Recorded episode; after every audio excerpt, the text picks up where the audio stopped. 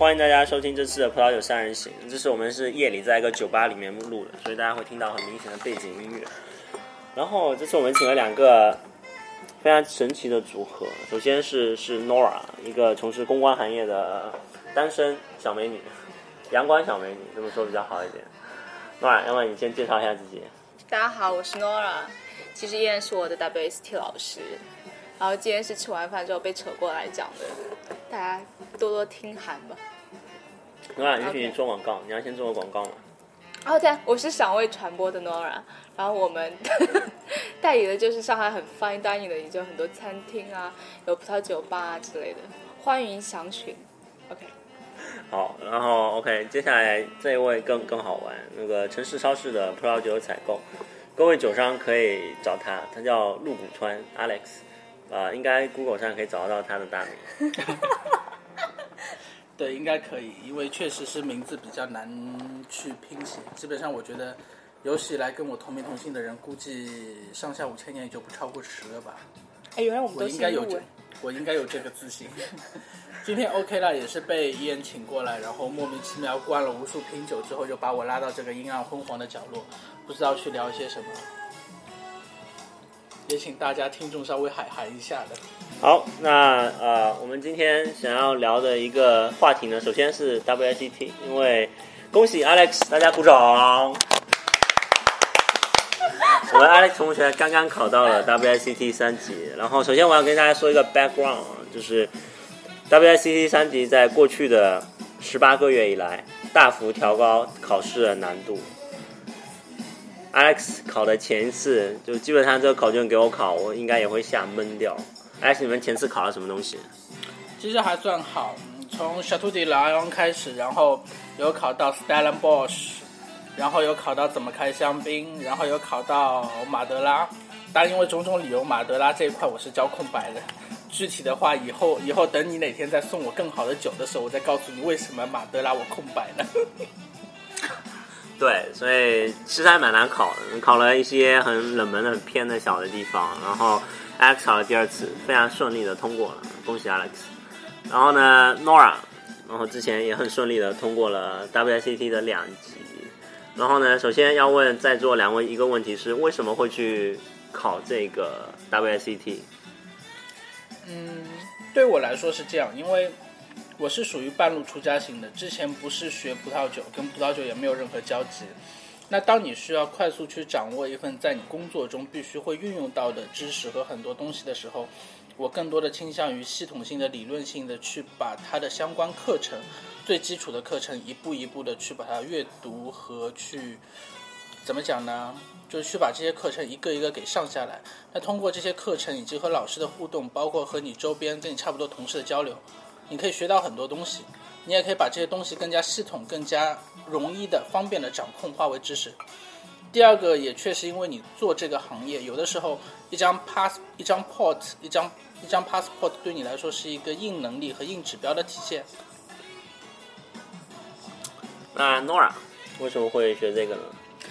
其实我们这个算公司培训，是我们老板送过来的啦。哎嗯，不过我自己也是喜欢喝酒，但是之前喝就是没有一个大概的概念，就是感觉就是乱喝嘛。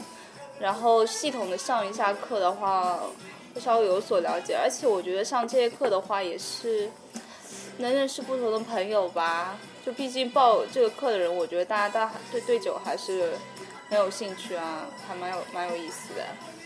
那你们会考虑继续学下一级吗？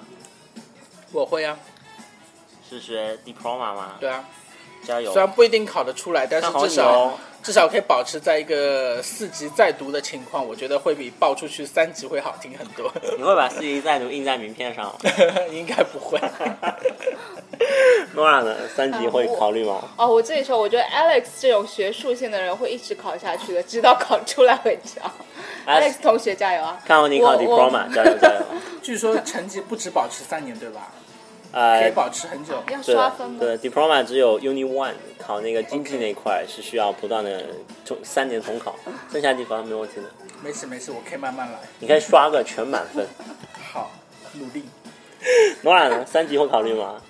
哎，我这样二级老师逼问我要不要考三级，很有压力的好吗？没有没有，我不我不承担 不承担指标，没有 sales 的任务。然后他他的意思只是说你可以续费了。哦，get 到了，get 到，get 到。哦，我觉得我考不下去了，我很笨的。啊、虽然我考好了两两级，但是我觉得我自己的这种各各种的敏锐度太差了，记忆力也比较差，所以我觉得我喝喝开心就好了，大概懂一下就好了。所以三级应该不会考下去，你们带我喝酒就好了。X 听到没有？带我们的诺尔喝酒。OK，有好酒请我们喝的哦一。定会叫上你的。好，大家听众来见证一下。对了，Alex 今天吃饭有好酒不能藏着掖着。对的，Alex 今天吃饭就一个人差点喝酒多寂寞啊！差点带了要把大家叫起什么来嘛。名名为 Great Wall 归归我人。的好酒。对，对，嗯嗯，其实不要小看 Great Wall，中国酒其实有很大的成长空间性。尤其是 Great Wall。因为我往往说探底到一个底之后，你没有办法再往下走了，所以你只能往上去。对，你说上海餐饮业的水平提升是多一个八又二分之一比较好呢，还是麦当劳都好吃一倍比较好？我比较 prefer 后者了。所以 Great Wall 进步就是麦当劳好吃一倍。好。然后 OK 啊、但我觉得麦当劳好吃一杯这种事情是很难实现的，亲。所以我觉得还是多一点八八分之这种餐厅会比较好吧。那现实一点，OK。现实一点，嗯握个手，握个手，握个手，握个手，握个手，现实一点。我们太天真了，这样这样不对，这样不对。对然后这，样植入硬广可以吗？这这明明是软管啊。随聊，啊对啊随聊嘛。然后 OK，啊，这是我们节目的特点，允许各位嘉宾来为自己负责的产品做广告。然后呢，同样我也为城市超市打一个广告，全上海最好的进口食品超市，东西很全。然后他们自己手上拥有农场有地，所以他们城市超市里面卖的部分蔬菜是他们自个儿种的。对。而且我们还有部分的猪和部分的鹅都是吃禁过期的进口食品，所以不要担心，就是他们的饲料绝对要比我们中国人吃的还好。好，大家已经领略到我们节目的特色，广告植入是被允许的。好，好硬啊！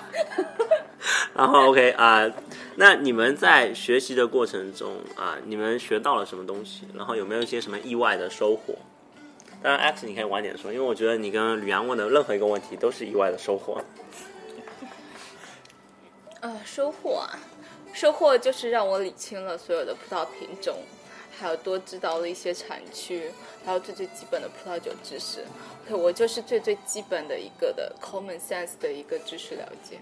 你的二级老师只教了你这些，没有啊，就是我记忆力不是较差，我的老师很好的。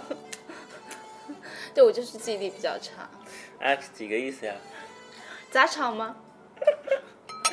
那 Nora 有没有什么意外的收获啊？就是你一开始没有期待，但是你后来后来后来 get 到的东西。除了老师比较帅之外，呃，意外的收获啊，嗯，就是就是认识了几个其他的朋友，那一期有谁啊？你和丽勇勇姐啊，还有、啊还有那个，还有一个在那个就是每年几几几个什么集装箱那个进货的一个浙江的那个忘记名字了，OK，对对对，就就认识很多有趣的朋友吧，我觉得这个还蛮好玩的。对，还蛮有。我们今天上烈酒对啊课更欢乐，那 今天我们烈烈酒课比较容易欢乐。那绝对的，绝对的。Alex 你呢？就是你觉得的收获到一些什么样你预期的第东西？第一个，第一个我，第一个我 follow 真的是 follow Nora 了，就是说确实是认识到很多很厉害也很好的朋友，甚至说在你以后未来无论是做单纯的人生的 friends 的朋友也好，还是在工作上的一些可以相互帮衬的一些朋友也好，你都会遇到相当多的这样类型的人，比如说，嗯，像叶妮。她是我二级的同学，也比如说我通过 WST 认识的像业内的一些大佬，比如说李小文啊，小文，你这段我不确定是小文，我不确定这段是不是广告。如果你在电台面前听的时候，请请给我发个微信，告诉我你没有给 Alex 塞红包。嗯如果如果他有塞红包，我一定会讲。就他现在是一个单身，然后渴望有异性去安慰、去填补他心灵空虚的这样一个极其优秀的男生。如果需要的话，致电请打下面的待会儿的一个手机号码，直接找我，我会帮你 booking 时间。请把星座做一下。呃，我们可以继续聊 WSET。Of course。嗯，当然就是除了认识到一些朋友之外，第一个就是我刚才所讲的，就是你对你一个硬性知识的梳理，其实是非常重要的，因为你可能参加过很多品酒会，你也可能看过很多书，你也可能喝过很多东西，但是系统性的去理解，甚至说在某些我个人认为比较。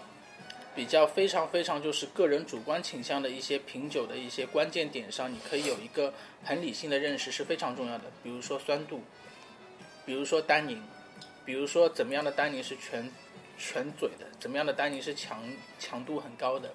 比如说你张开舌头之后，OK，你的唾液分泌量可以在某种程度上代表这支酒的酸度的一个量化指标，其实很有帮助的，在这些方面上。对，我觉得可能在一些细节上是一个可以把它修正的更正确。我觉得，第二、第三个呢，就是因为确实上海的，至少我现在读的 W S C T 一二的啊二三的师资都很强，都很棒。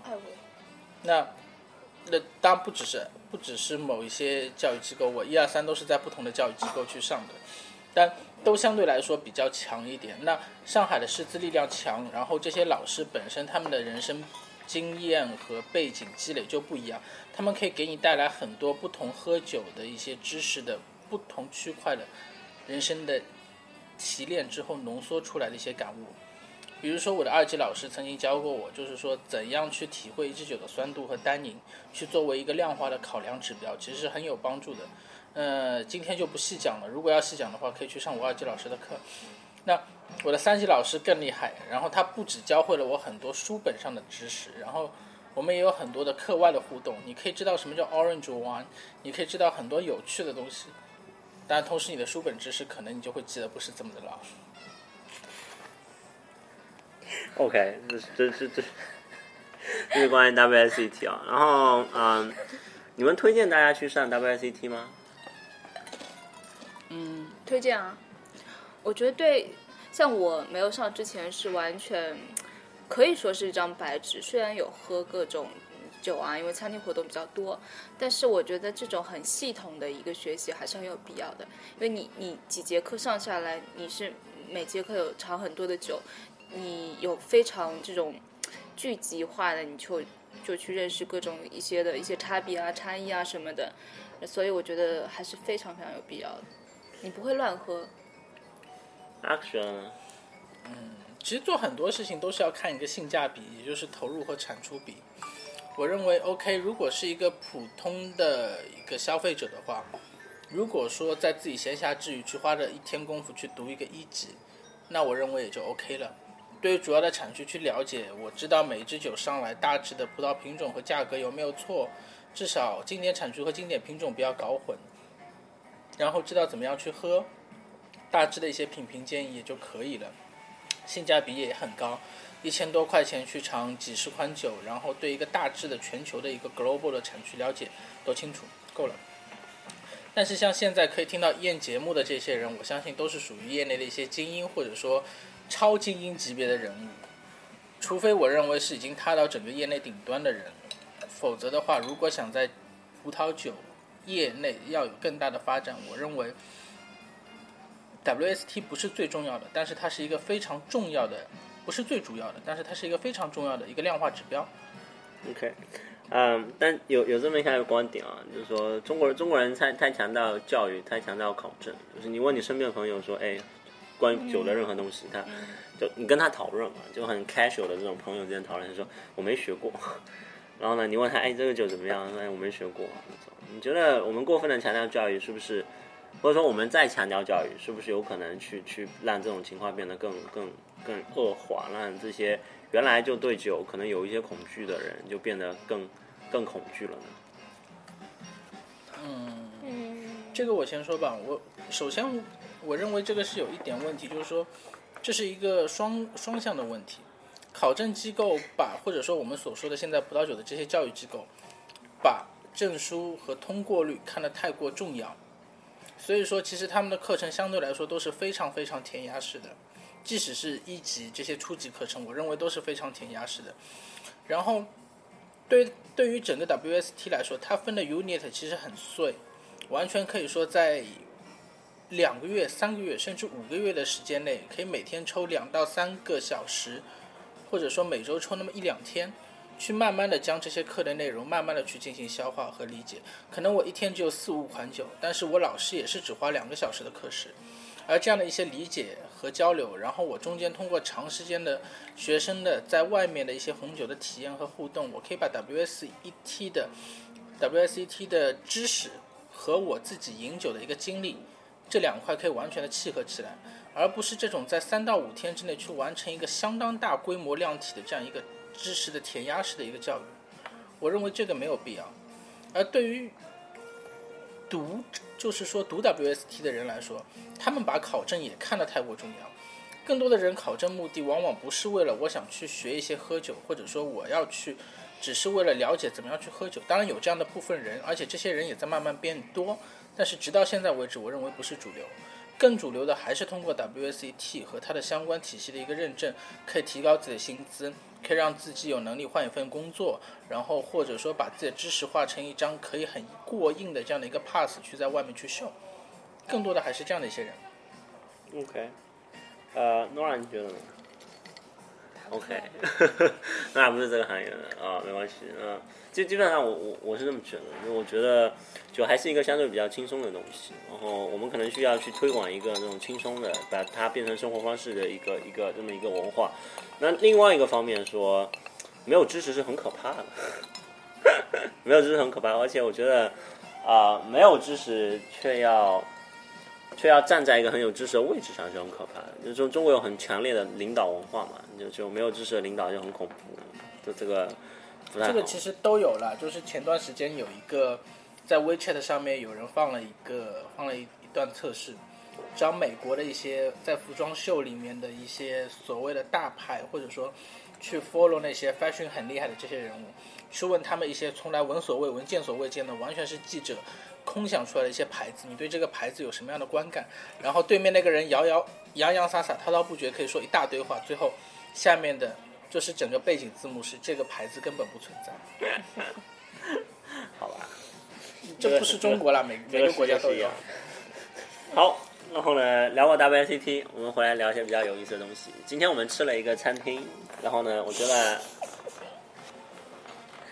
很不错，但是 Alex 觉得不太好。然后 OK，这个餐厅，Nora，你来介绍一下背景知识。嗯。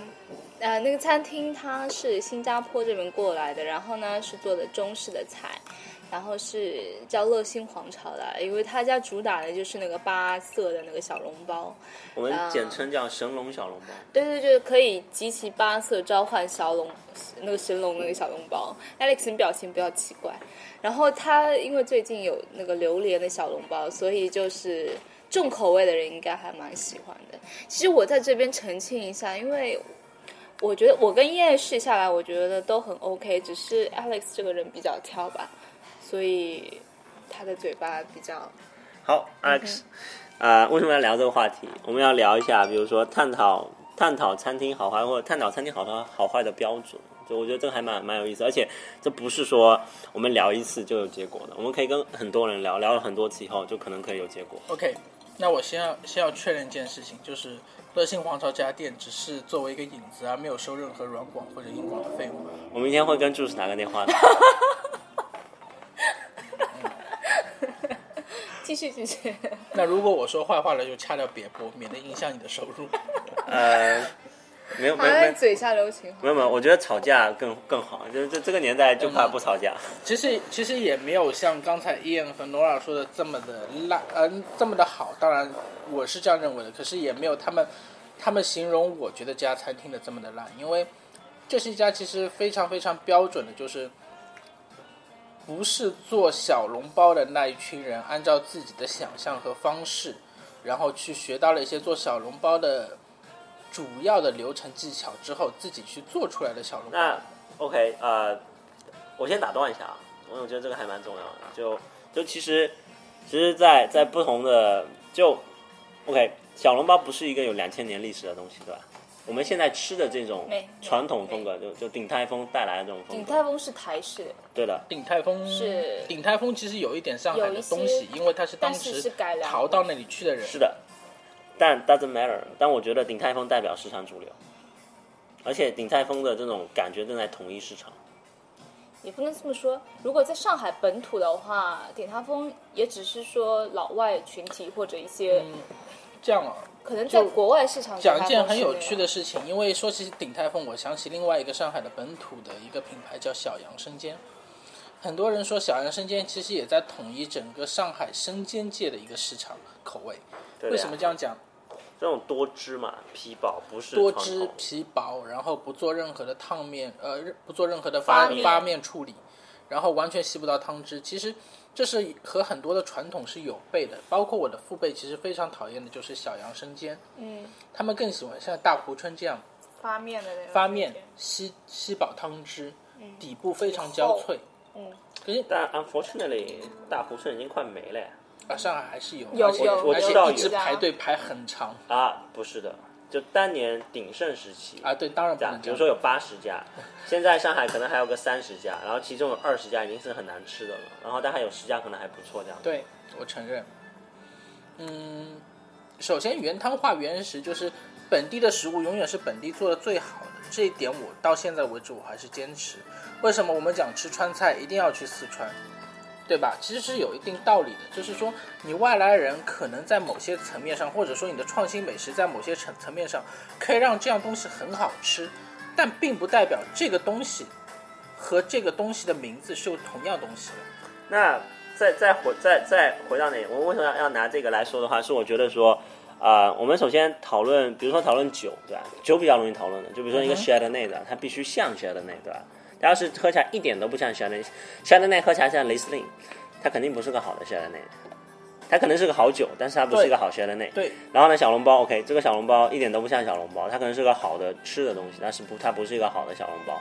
对然后，但是这个 Chardonnay 如果比如说经历了时间的考验，过了十年，广大葡萄酒圈酒评人都认可它的风格以后，他把他名字放在这个书上去了，就像广大的很熟的 Parkization 的酒一样，从它出来到流行，到被人模仿，到成为市场主流，二十年时间都没花到，然后再回到食物上面去说，就凭什么说鼎泰丰的风格不是小笼包正宗风格？然后再回到说上海这个，然后上海我们知道的这种风格，它又真的是正宗风格，它不不是这种改革开放以后它在那调整的风格吗？嗯，OK，有点失礼啊，我我有点无词，让我稍微想一想。当然你说的没有错，肯定是这样，因为口味和风格的变迁其实是跟是跟时代是有一定的关系的。现在人的市场，其实说现在人的口味和潮流是越来越趋同，大家都开始趋同，这个趋同性是很明显的。有一家人说这家餐厅好，很多人都会蜂拥而至。当剩下有二十个、八十个人说这家餐厅好的时候，很多人说这家餐，很多人觉得这家餐厅不好吃的人就不敢发声了。当然，之前我们也聊过关于某些面馆和某些餐厅的故事，就是这样。有太多的人在那里去说 OK，这家餐厅很好吃，这家餐厅怎么样，导致后面很多觉得一般般的人也 OK，也就默认了，也就变成这个口味，。我可以说个反例，很高兴遇见你，我觉得很好，我觉得很好，我强我强烈应该站出来说，我觉得很好。我我我是我是没有试过，但是我是因为我听到我身边的人都说不好，还有人说就是可能不想再去说第二次，可能总体上也有说 OK，就创意蛮有劲的，就觉得说去试一下，觉得还可以，但是因为。说不好的占了大多数，所以会影响我，我可能不会太想去试，因为可能我觉得还有很多的餐厅我想去试，但是整体的负面评价会会影响到我这个没有吃过的人。所以 OK，我要下一个结论啊。然后我我先说为什么我觉得好，就是我觉得我觉得它对你你说不好，不是因为你觉得不好吃，不好吃是一个很很没有 OK，让让我让我主观的一个东西。对的，要很主观。然后他们就你说很好吃是没有评判标准，但是我觉得很高兴，因为你在某一些菜上面，他得到了这些菜应该表现什么样东西的精髓，他知道他表现什么，然后他表现出来了。但是这个东西是不是所有人都理解？不一定，你不理解，你可能就觉得不好吃。然后再回到说为什么要说很高兴遇见你，我觉得是说，当舆论当说好的舆论占主导的时候，弱的那一方就就就不说话了；当说坏的舆论占主导的时候，那个少数的对吧，说好的人也不说话了。其实是这样了，就是中国不管是哪个行业，可能是中国的民族性。我以前就跟你讨论过，我认为红酒业也好，很多业也好，它是需要这样一到两个意见领袖出现的，包括美食。我们可以看到，就是无论怎么样，就 OK。美食界大家可能更乱一些，就是东边有人说，西边有人说。但是无论怎么样，沈鸿飞讲说好吃的餐厅，我到现在没有听过任何人去 complain 过。虽然虽然沈老说的好餐厅也很少，对吧？就是你有到了这样的一个境界，你有到这样的一个一个身份之后，很少会有人去再站在你的反面，他反而会站在你后面鼓吹。即使这家餐厅觉得不怎么样，就当然从某些方面来说是件好事。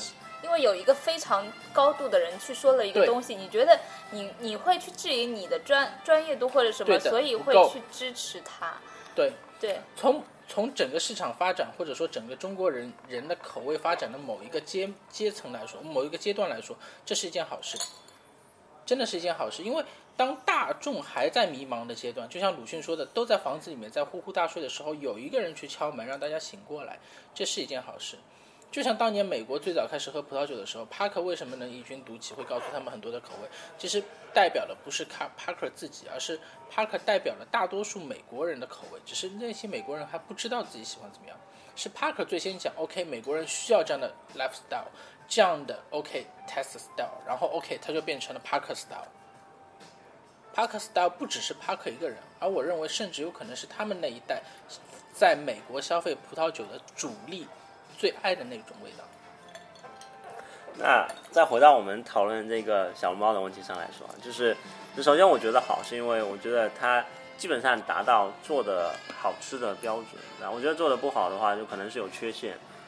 然后小笼包这种东西有缺陷嘛？就比如说那个皮 hold 不住的，然后里面汤汁和肉的比例不对，对吧？当然，可能有缺陷的两个都被我吃掉了，你没有吃到。叫叫你不吃大蒜，叫你不吃鹅肝，叫你不吃黑松露，因为都被你抢掉了。没有啊，我都送给你了呀。我吃麻辣了，麻辣的问题是，OK，他们有那个七色小笼包，但我个人建议有几个 OK 八色，是榴莲那个就去掉，不要谈了，好吧？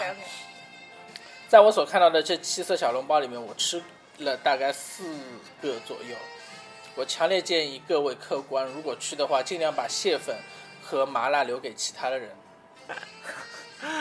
OK 啊，我我我我大概理解 Alex 的意思啊，就是这基本上呢，基本功是合格的，对吧？但是在一些创意方面的话呢，难以做到一个很大家分放，就做到说让很多人都能接受。因为我觉得呢，实在说，因为 Alex 呃，就他来说，他是对吃是一个比较讲究的人。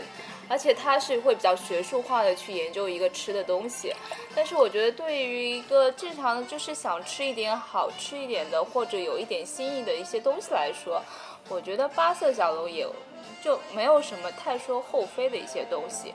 就是市场就是这样，就是你有传统的小笼包可以吃，但是也是有人想试一点不同的风范或不同的风格的，对吧？就是。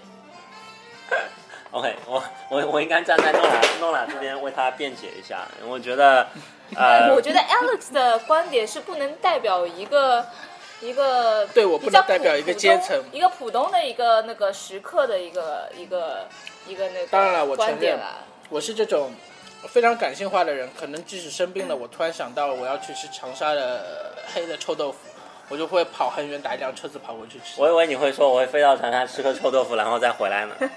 我人生最嗨的也就是早上爬起来突然想吃风筋大肉面，然后直接订个火车跑到苏州去吃，吃完再回来而已。对，所以他对吃的要求是有一定高度的，也不能代表一个大。只能说，就我认为原汤化原食这点很重要，就是本土产的东西本土去吃，或者说我们讲叫一个叫古人有一些东西还是有道理，一个叫不食不吃。你不是这个时令的食材，你不是这个季节的东西，我不会去吃。第二个，不是当地的东西，我不会去吃。不是我，因为古代确实是没有冰箱，你你三十三十里开外的东西运过来，就肯定会腐败，就肯定会变质。OK，我也不去吃，我只吃附近三里地出来的东西，那我叫不进不吃。这个其实是有道理的，就放在现在，OK，你的工艺有很先进，当然包括城市超市也有从千里之外从挪威运过来的新鲜的三文鱼，也有可能从法国从哪些从丹麦拿过来的梅肉、猪肉也会有，可是对于我而言，就可能甚至还是本土产的那些两头乌啊、黑皮黑毛猪啊这些猪肉，其实可能反而更香。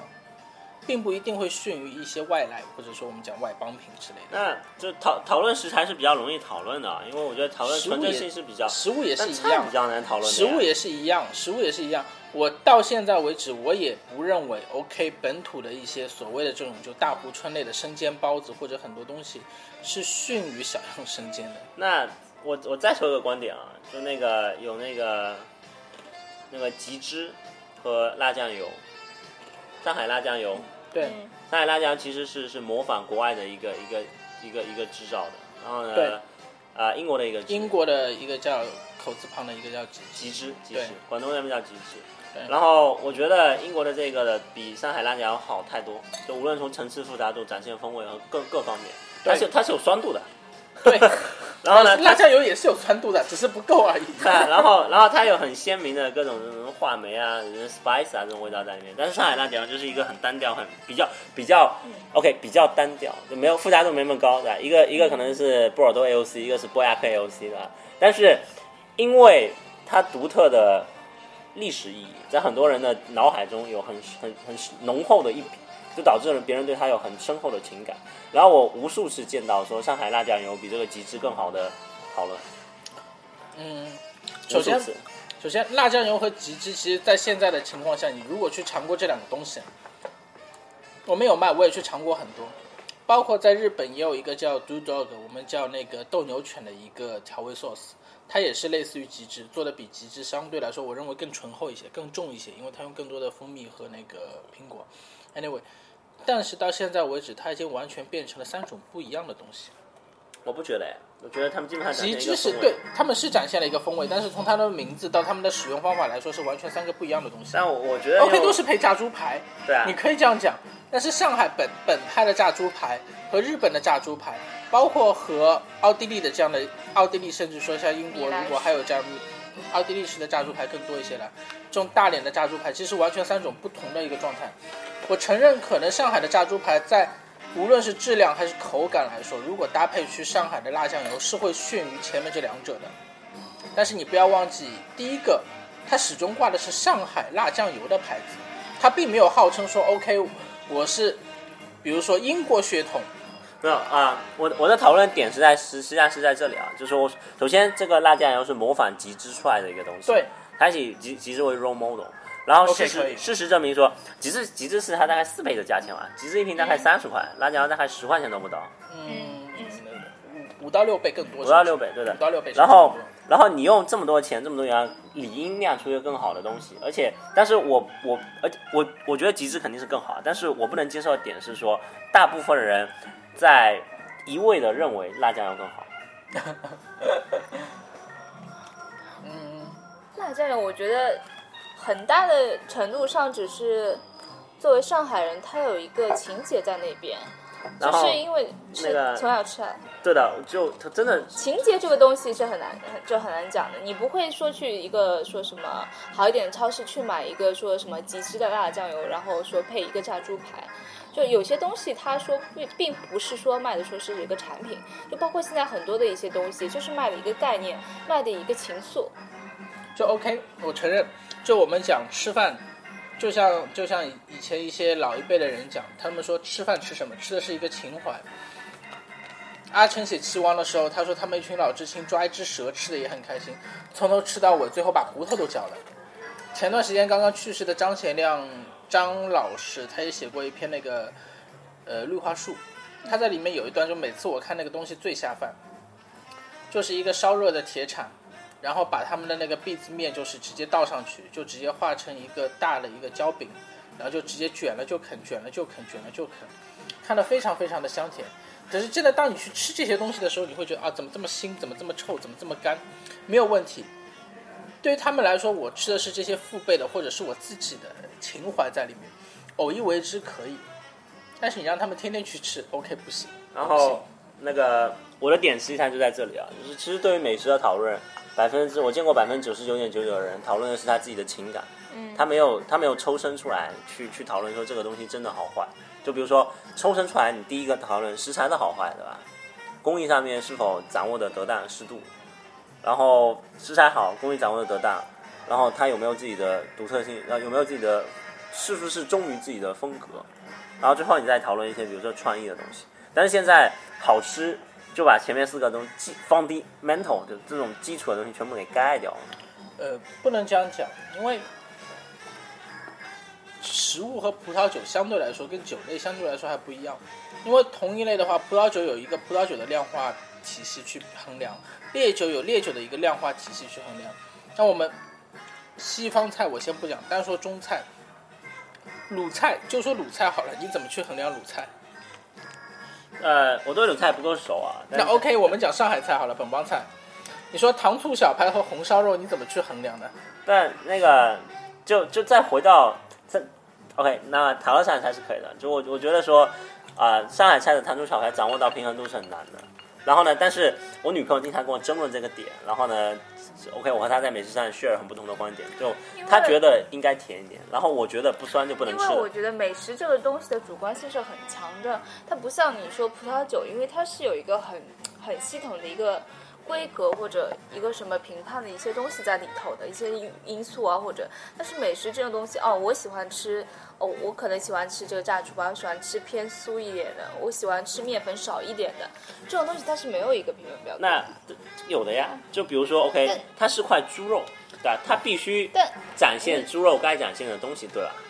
但有可能就是有人喜欢就是面粉裹的少的，他就喜欢吃比较原始扎实一点；有人喜欢吃那种剁的比较松一点，然后面粉比较多一点的。这这是个这个主观 OK 啦，其实我认为是，我认为可能这样，对就是说，所有的餐厅、所有的风格、所有的风尚，当然有一部分肯定是人为去烘托、去炒作，但否则的话，罗尔他们也就失业了，一定需要有这样一群人的存在，对吧？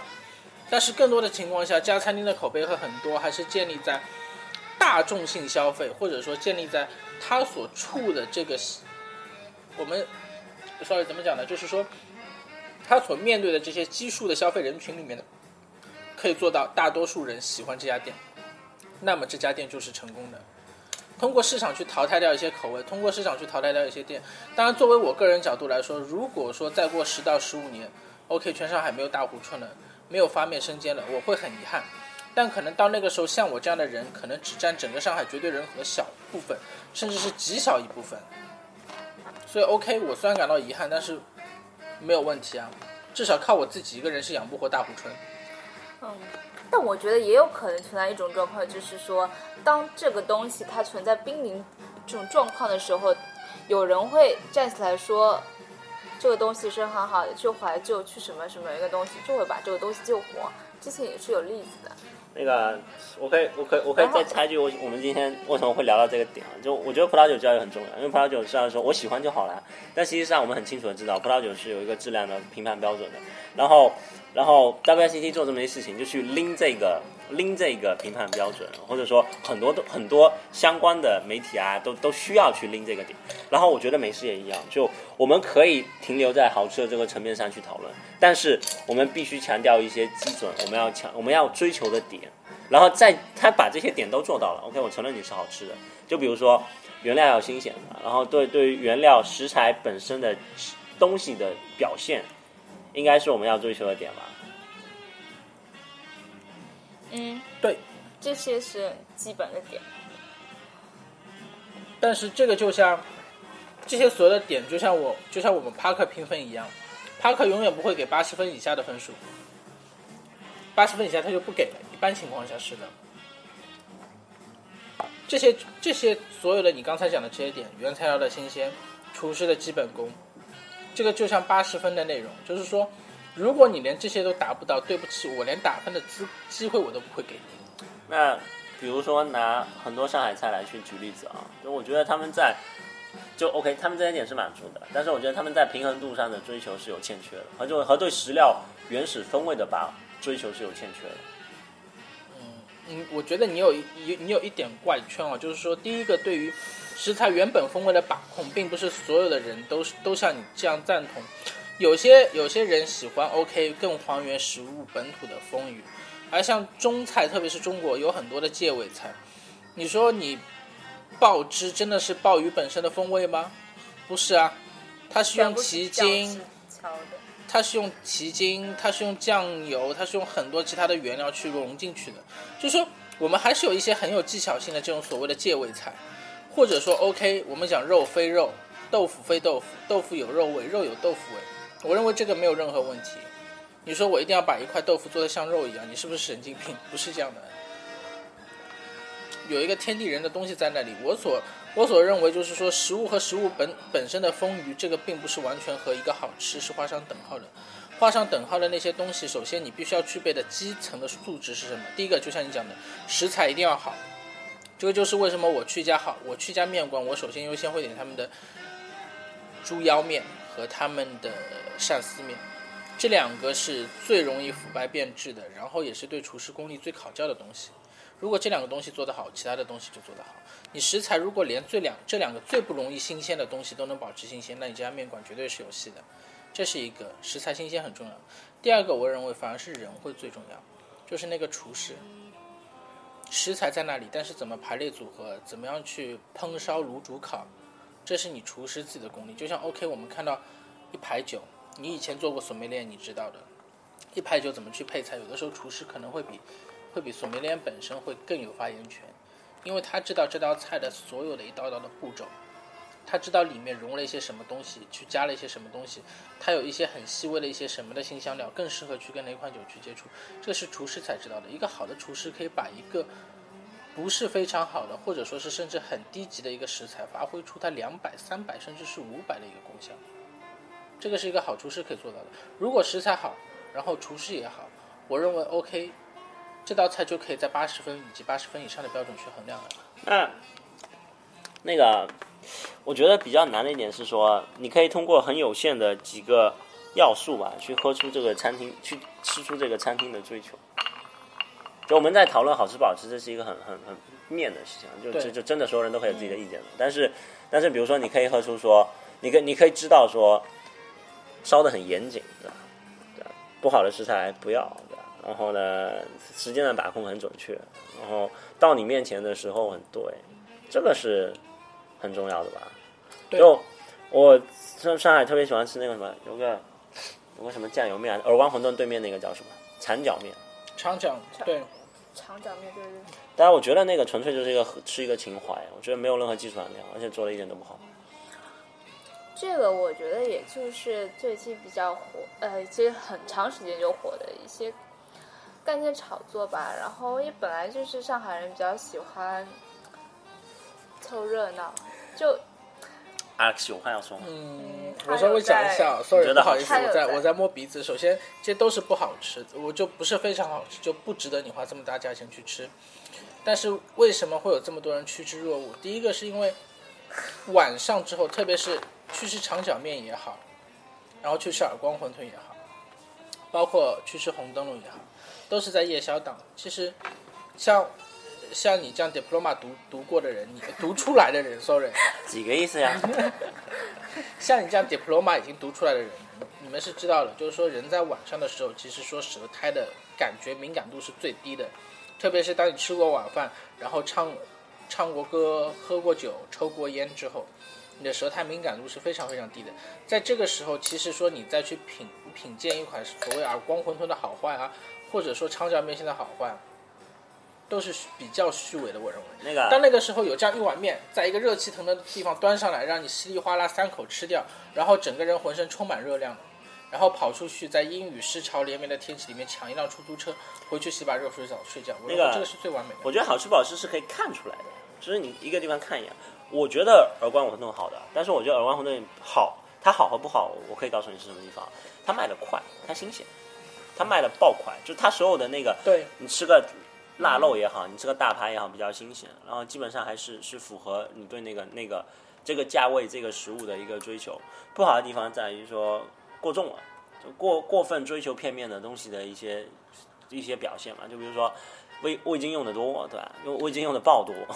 当然，这个这个也要讲一句，就是我刚才讲的，因为你它是针对夜宵市场，如果他味下的不重的话，其他人是吃不出来的。啊、但但我就其实这几个东西联系在什么地方？就我觉得我们是要有追求，然后呢，我们要去推那些对的追求，而而这个对的追求不是好吃不好吃，而是说对对原料的或者对某一个味道的诠释，而且必须说你想把它做得更好，或者说你知道怎样把它做好，因为对于厨师而言，你想把它做得更好是没用的，那你需要有整个 team，你需要有采购，你需要有不拉不拉一大堆，你对，你想和你做出来。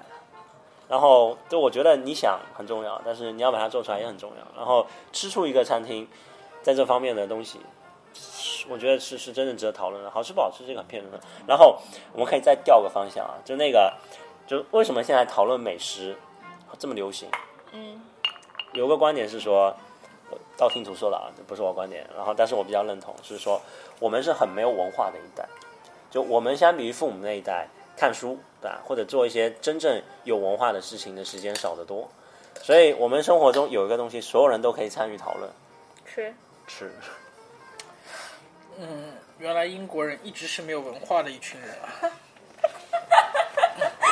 啊，就就他们见面永远只能聊关于天气的一些东西，对吧？很强很脑强，这是你转的快。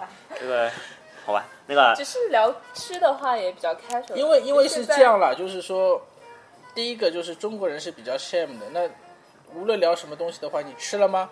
最近吃什么？有什么东西比较好吃？哎但没有啊开的。没有啊，就你和别人聊吃的只是打开对话，但是现在有一种说把吃推到一个艺术品的高度啊。就美国为什么美国有这么多 celebrity chef 对吧？有这么多就牛 牛逼厨师对吧？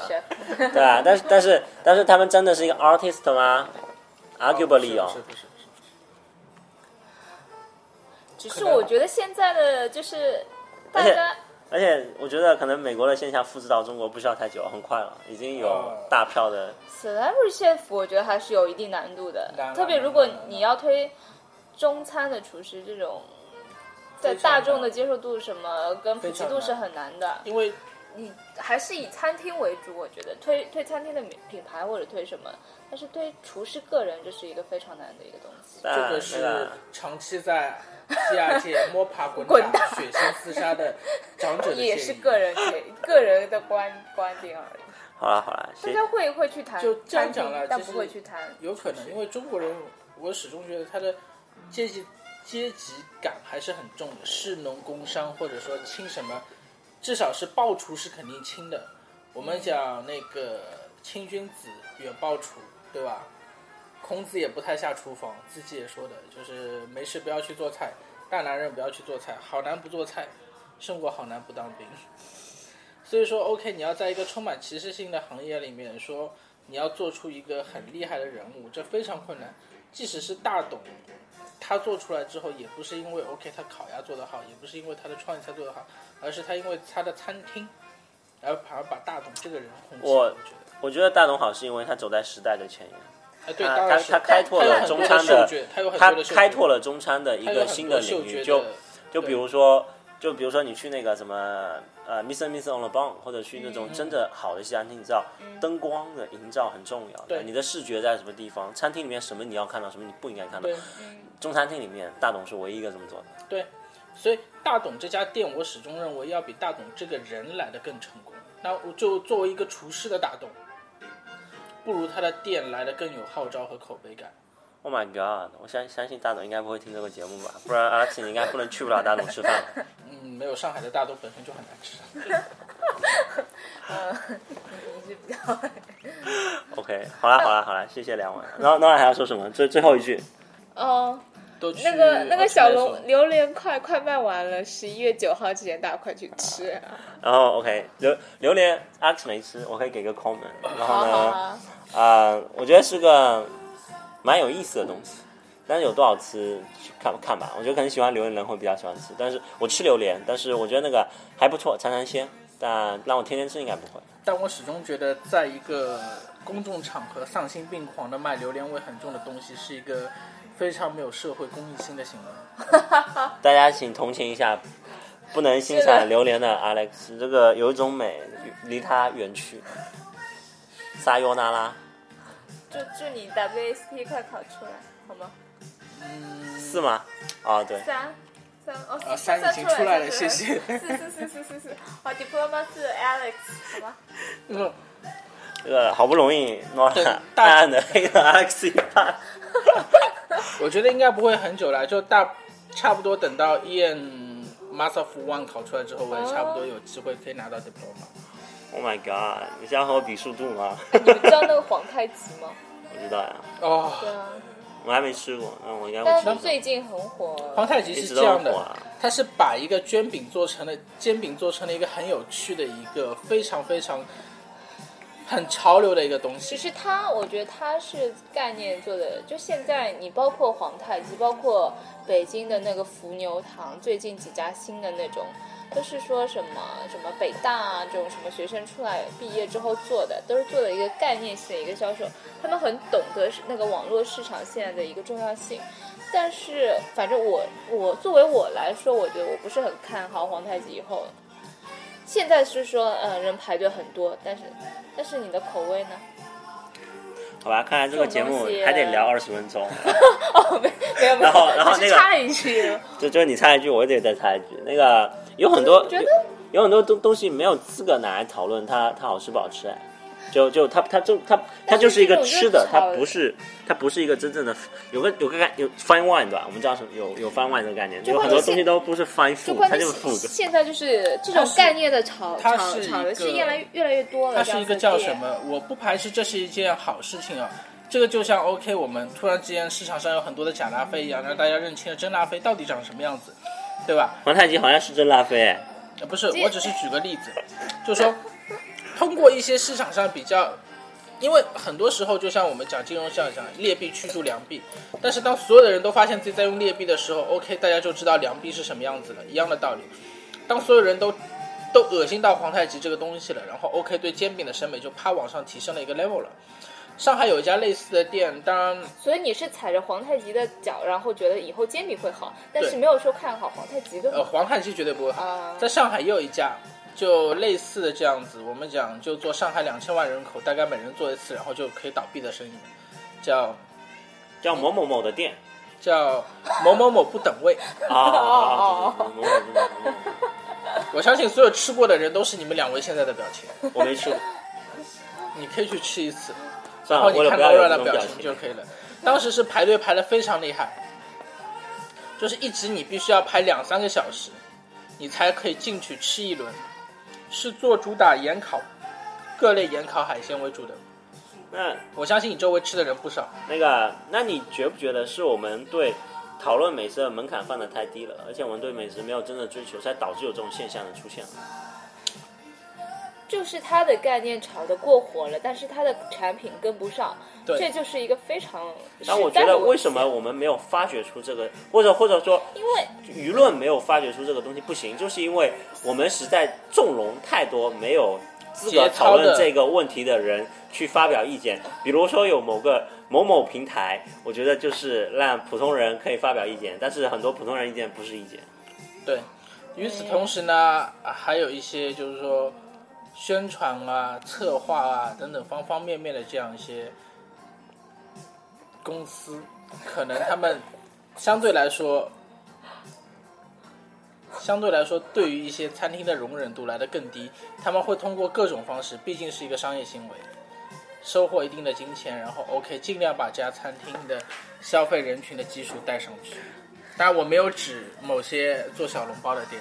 OK，我现我终于知道我们怎么怎怎么可以终结这个节目了。来，Alex，推荐三家你觉得靠谱的店。如果听众吃了以后觉得不靠谱，我可以把你的微 微信号公布给他们。三家哦，你就三个机会、Nora 哦。先吧，哪三家？有没有？你推荐 Nora 不用啊，你比较我不用推荐啊，你推荐啊。不是你们做哪三家，免得我走不出这家店。OK 啦，嗯，Lion Salt 其实是我个人蛮喜欢的。人手在那个圆明园路外滩。对，呃，当然，哦，Nora 这张脸已经绿了。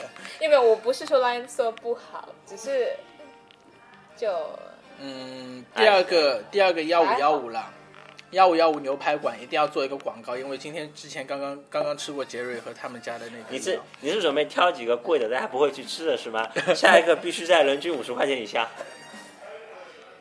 真心的这种小店会经常可去吗。嗯，其实有一家是算我个人蛮私房的，蛮推荐的一家店，叫 Spice，就叫 Spice 家吗？